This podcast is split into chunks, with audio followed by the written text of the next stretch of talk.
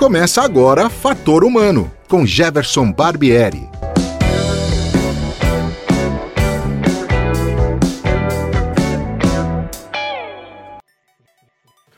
Olá, hoje é dia 5 de junho de 2020 e a edição número 1 do podcast Fator Humano está no ar.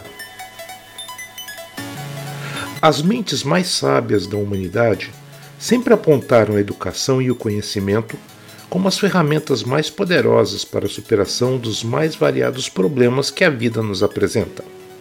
Baseado nisso, o meu primeiro convidado só poderia ser um professor. Mais interessante ainda, um professor de física. No decorrer de sua carreira universitária, já ocupou vários cargos como pró-reitor de graduação. Há pouco mais de três anos, assumiu a reitoria da Universidade Estadual de Campinas e, sem demérito algum à gestão dos outros ocupantes da cadeira de reitor, ele certamente enfrenta o pior período nesses quase 54 anos de história da Unicamp. Surpreendeu a todos quando tomou a decisão de encerrar as atividades presenciais da universidade, antecipando-se até mesmo ao governo estadual. Questionado se teria sido uma atitude precipitada, ele foi enfático ao responder: Tenho dito algo que é importante. Na a nossa administração prefere pecar por excesso de zelo do que por omissão. Então acho que essa é um pouco a, a, a nossa visão.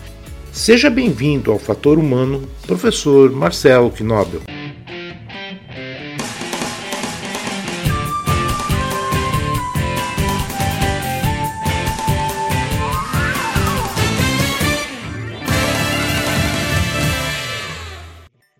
Obrigado. É uma satisfação estar aqui com você hoje e principalmente no programa de estreia. Foi uma alegria imensa de poder participar e ajudar aí a consolidar um novo podcast que é tão interessante. Eu queria começar te perguntando, Marcelo, a tua atuação na Unicamp é marcada por um é, empreendedorismo, eu diria assim. Você tem dois é, fatores interessantes, duas é, criações interessantes que estão ligadas diretamente a você, que uma é o Profis, né, o Programa de Formação Interdisciplinar Superior, né, que atende é, jovens do ensino médio das escolas públicas de Campinas, e também o, o, o Museu de Ciências, né, o Museu de Ciências da Unicamp. É, essas são, para mim, dois pontos emblemáticos né, da tua carreira, fora outras coisas que você fez, né? Você sempre teve esse espírito empreendedor, assim, desde o início, desde, desde que você se conhece por gente? Acho que é, mais do que empreendedor, eu não posso dizer empreendedor porque teria que o empreendedor geralmente busca ganhar dinheiro e eu acho que eu nunca ganhei dinheiro com nada do que é, eu acho que é mais inquietação, sabe, Então é uma vontade de fazer coisas diferentes, de ter ideias, de estar tá inquieto naquilo que eu estou fazendo. Eu é, tenho tido um relativo é, sucesso naquilo que eu faço, ou seja, me dei bem como pesquisador, me dei bem como professor, mas eu canso, sei lá, canso do que eu estou fazendo, quero um desafio maior, eu quero ter algo diferente.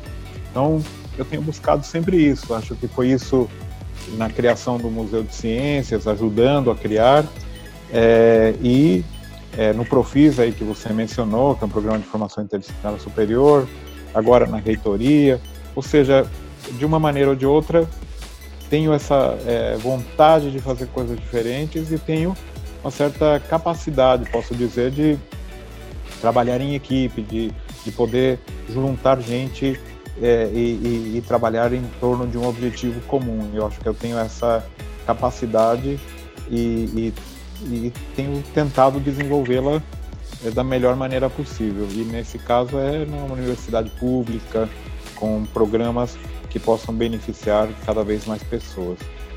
É interessante observar essa sua inquietação e como ela está ligada à questão educacional eu percebo que, apesar de ocupar um cargo de direção em uma instituição universitária, você tem uma preocupação com a formação básica, né? Sem dúvida, é isso. A gente precisa pensar no desde o início, né? A educação não é, não começa na educação superior, começa nos níveis é, fundamentais, médios, e acho que essa vontade de mostrar que, que o universo é, curioso, é interessante, que pode ter coisas boas, que a gente possa estimular os jovens a, a seguir carreiras científicas, a, a, a, estudar de uma maneira melhor. Ou seja, tudo isso sempre me animou, me, me, é, me incentivou muito a fazer aquilo que eu faço e, é, é o que eu continuo fazendo. E é, é, é, acho que é um pouco essa a motivação todo dia, e aí é algo que você mencionou logo no início. Que, que, qual a motivação de um professor? É ver o seu aluno é, aprendendo, melhorando, é, realmente é, buscando mais conhecimento, tendo mais curiosidade com o mundo. É isso que motiva um verdadeiro professor. Marcelo, você abraçou a tarefa de ser reitor e eu me lembro bem que no início da gestão havia uma preocupação muito grande por parte sua e de sua equipe com o orçamento da universidade. Após tanto trabalho e em alguns momentos algumas decisões não muito populares, a Unicamp parecia seguir um rumo mais tranquilo, até com uma certa recuperação. De repente, uma situação inusitada, um vírus, Covid-19, muda toda a trajetória planejada. Qual o paralelo que você traça do início de sua gestão até esse momento? Bom, é, certamente, na época ali, quando começamos a a minha frase foi: eu prefiro pecar pelo excesso de zelo do que por omissão, né? Justamente. É. E eu acho que é, just, é isso. Se, é, por, olhando para um lado, se realmente a pandemia tivesse ocorrido há três anos atrás, quando começamos a administração, acho que seria um desastre muito maior ainda, porque realmente a situação financeira estava muito ruim, muito difícil, e aos poucos, três anos, a gente conseguiu ir equilibrando as finanças. A gente estava com a perspectiva de ter um equilíbrio financeiro orçamentário ainda este ano, mas é, agora com a pandemia tudo foi por água abaixo no que se refere à questão é, financeira. Realmente a gente vai ter aí uma frustração de receitas de quase 300 milhões de reais, ou seja, é realmente algo bastante impressionante. Por outro lado, a gente é, é tem que olhar o que a realidade, o que acontece. A gente tem aí uma situação real, que é o mundo inteiro nunca viveu, está todo mundo é, sofrendo muito, as prefeituras, os governos, as empresas, os restaurantes, os hotéis, as companhias aéreas, e não poderia ser diferente com a universidade. O que a gente faz então é tentar enfrentar esta pandemia da melhor forma possível, mobilizando a sociedade, mobilizando a comunidade da universidade, ou seja, trabalhando em prol de um objetivo comum você, no, no cargo que você ocupa, é obrigado a tomar decisões. Como é que você lida com a, a crítica, Marcelo, é, mesmo sabendo que você tem um, um contingente de pessoas aí que depende da, da, das decisões, não só suas, lógico, a Unicamp tem um colegiado e tem o conselho universitário, que é quem decide tudo. Como é que você se sente nessa hora, assim, que você sabendo que tomou a, a melhor decisão que poderia ter tomado para o momento, e, e, mesmo assim, como é que você reflete as, as críticas eh, que você recebe? Bom, certamente é, é, um, é um momento sempre difícil. Eu, eu não lido muito bem com, com, com críticas é, quando elas não são construtivas, entendeu? Eu, quando elas são construtivas, sugerem alguma ideia melhor, colocam alguma outra perspectiva, eu acho ótimo. Mas eu realmente, é, em muitas é, tomadas de decisão, a gente precisa é, é, fazer o que é possível e não o que é ideal muitas vezes. E acho que nessa pandemia tem ocorrido um pouco isso de uma maneira muito clara. Por exemplo, a decisão de seguir com as atividades não presenciais é o que é possível hoje. A gente não sabe quanto vai demorar, quanto vai durar essa pandemia, de que maneira vai ser. E tinha muita gente criticando, falando: ah, não, precisa cancelar, esperar, aguardar. E aí tem que tomar uma decisão. Eu, olhando os dados, científicos, olhando as perspectivas de outros países, olhando a, a situação das universidades no país, tomamos a decisão de continuar. É a melhor decisão? Não sei. É, hoje é a melhor decisão que a gente acha que pode tomar.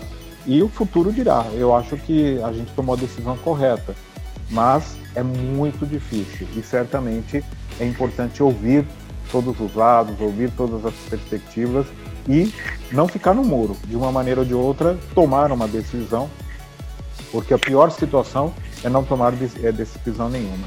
É, o importante é, no, no, fim do dia, é saber que é, houve diálogo, houve discussão, é, ouvimos os resultados científicos e, de uma maneira ou de outra, poder colocar a cabeça no travesseiro e dormir com a consciência tranquila de que tomamos a decisão possível neste momento. No caso da, das aulas online, para seguir a, a, a, analogia ou o exemplo aqui, é, a gente sabe que é uma situação não ideal, mas é o que tem sido chamado de ensino remoto emergencial, que é o que é possível neste momento. Então, dei esse exemplo para mostrar isso, é um de tantos outros que a gente tem que tomar no nosso dia a dia.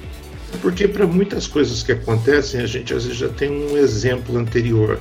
Mas nessa questão da pandemia, quer dizer, nós não tínhamos a menor ideia. Tudo que a gente está fazendo, é, é, às vezes, é tomar uma decisão um pouco meio escura. Depois ela se revela positiva ou pode até se revelar negativa, mas é, é, é, um momento que não nos tranquiliza, porque a gente, na verdade, não sabe né, o que vem pela frente, né?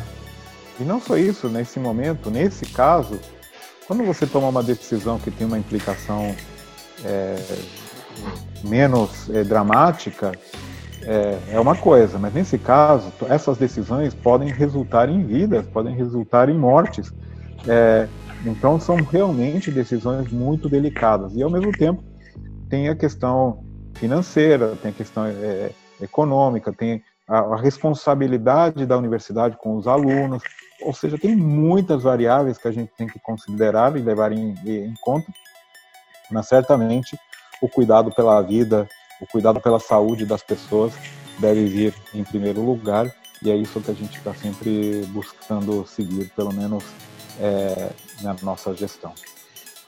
Eu acho que tudo que você pode eh, falar do, da sua gestão até agora na universidade são um pouco mais de três anos, né?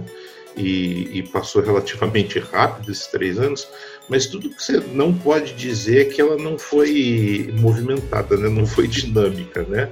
Você tem uma, uma dicotomia. O ano passado a universidade praticamente teve uma, uma certa devassa né, com a questão da Assembleia Legislativa, querendo saber tudo que a universidade faz tal, é, numa desconfiança tremenda né, do que se faz com o dinheiro público. Né? E de repente nós entramos em 2020, enfrentamos essa pandemia, e aí a gente vê até muitos políticos e muita gente dizendo: olha, só a ciência vai nos ajudar, né? Quer dizer, é, você recorre de novo à área da pesquisa.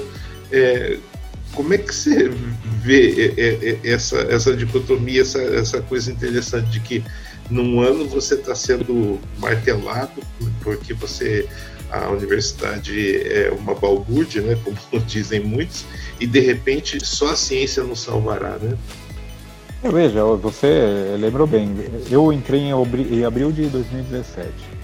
Aí você entra na reitoria, administração, como sempre no começo é complicado, é difícil, entra no meio da database, é uma realmente até tomar pé da situação vão, vão uns meses. E aí, quando a gente começou a fazer medidas, começou a ter resultados, em 2018, não sei se você lembra, veio a greve dos caminhoneiros, né?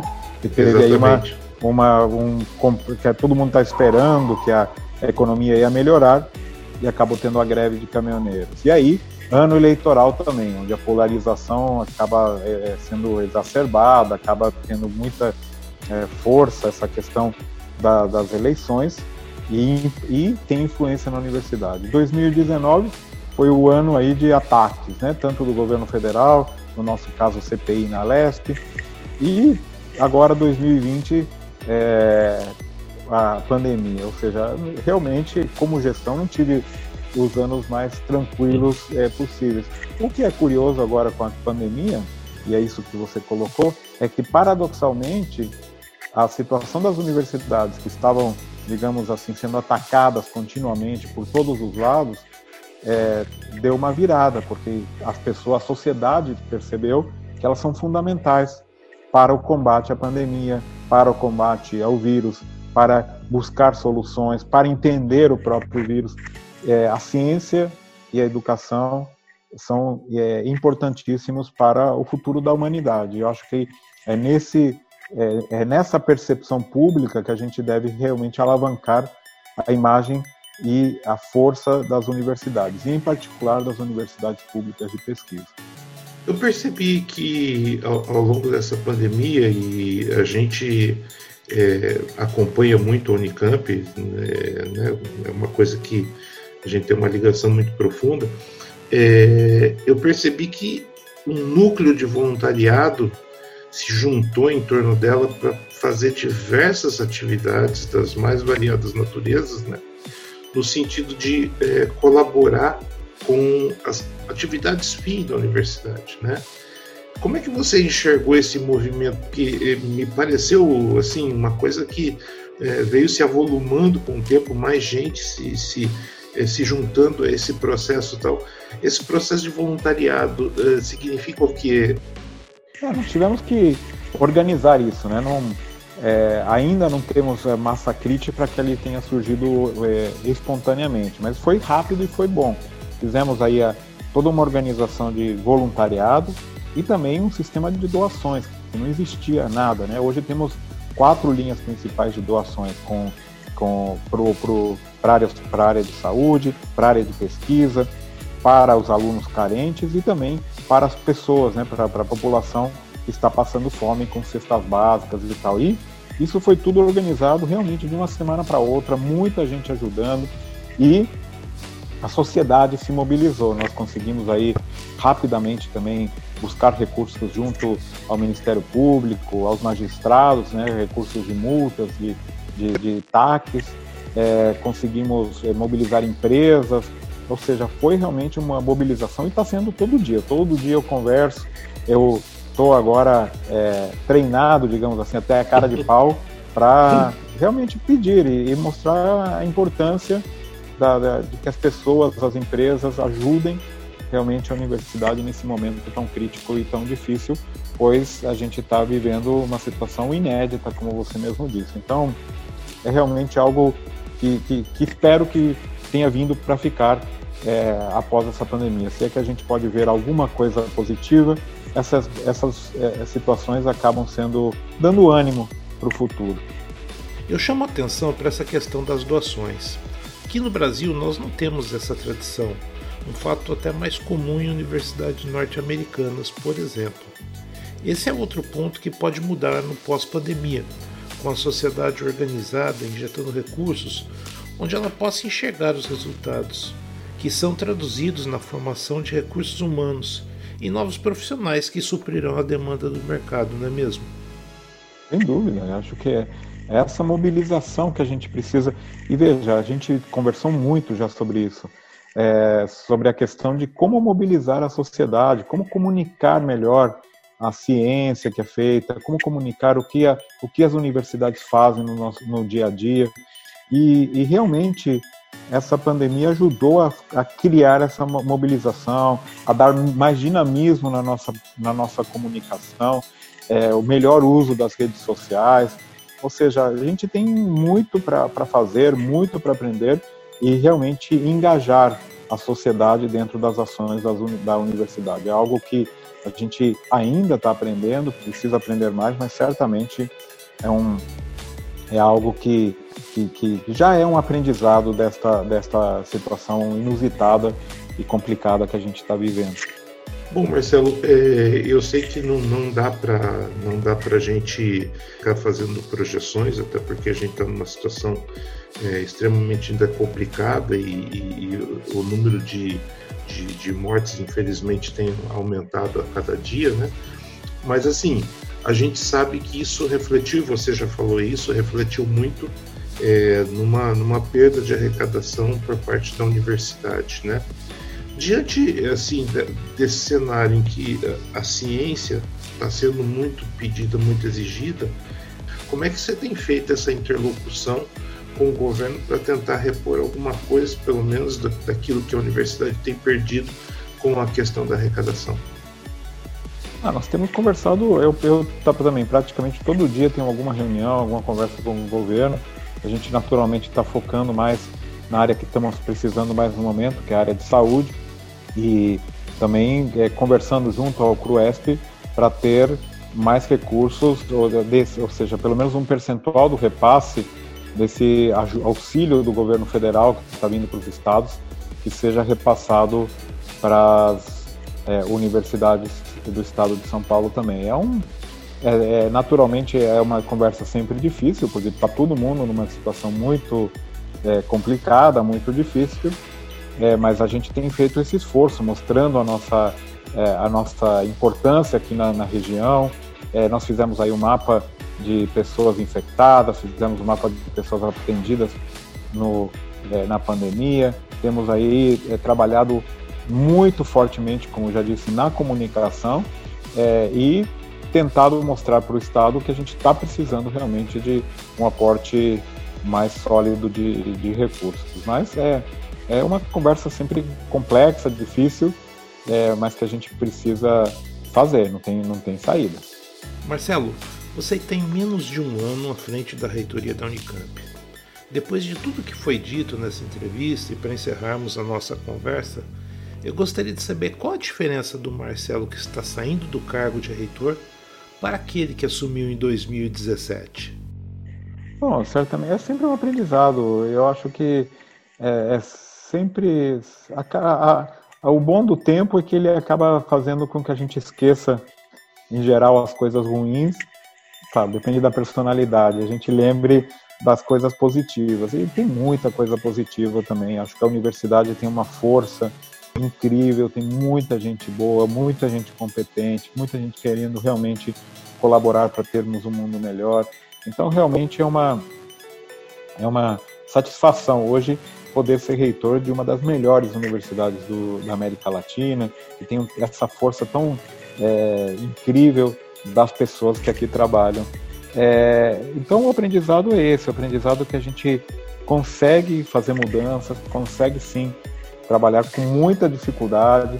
É, é, é difícil trabalhar com, com, com, com, tanta complexidade, com tanta gente, com tantas ideias é, muitas vezes discordantes, mas é possível encontrar consensos, é possível encontrar maneiras de atuar e é realmente é todo dia um aprendizado novo. Eu, eu, eu fico feliz. E agora estamos aprendendo mais ainda como lidar com uma coisa que ninguém está sabendo e certamente daqui a alguns anos é, teremos aqui o 2020 como um ano que mudou o mundo. Né? É, algo que é, é, é, incrível viver um momento tão dramático na história de uma maneira tão consciente.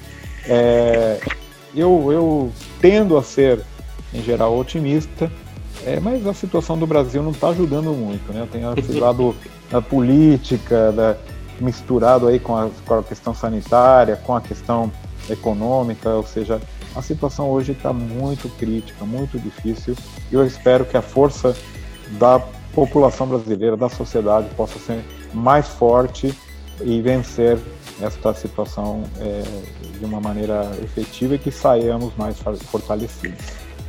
Ah, ótimo, Marcelo. Eu é, não tenho palavras para te agradecer de, de ter sido meu primeiro convidado e ter aberto essa série né, de, de, de podcasts aí que se chama Fator Humano e é que está focado exatamente no fator humano. Né? E, e desejar para você que você tenha um final de gestão aí mais profícuo em virtude de tudo que está acontecendo, né? E também te parabenizar pela forma como você conduziu a universidade ao longo desse tempo, que eu acho que é, diante de tantas dificuldades, a gente conseguiu é, na, navegar em, em, águas pelo menos mais calmas, não tão tranquilas às vezes, mas em águas mais calmas. Então, eu te agradeço muito e te desejo boa sorte aí na, no prosseguimento dos seus trabalhos. Bom, eu que agradeço o convite, desejo maior sucesso para o pro programa e estou sempre à disposição. É, para você, para os seus ouvintes, e realmente desejo muito sucesso e que é importante sempre ouvir, é, conversar e realmente levar em consideração o que as pessoas pensam, que são, afinal de contas, os, os verdadeiros é, é, motores do mundo, da sociedade, e ouvir, mais do que nada, está ficando cada vez mais importante. Bom, é isso, ouvinte. Você ficou aqui com a primeira edição do podcast Fator Humano. Eu, Jefferson Barbieri, agradeço demais a sua audiência e te convido para na próxima semana estar né, tá aqui com a gente. Nós vamos ter certamente uma outra entrevista bastante interessante. Até a próxima semana. Um abraço a você. Muito obrigado. Tchau. Fator Humano volta numa próxima oportunidade. Até lá!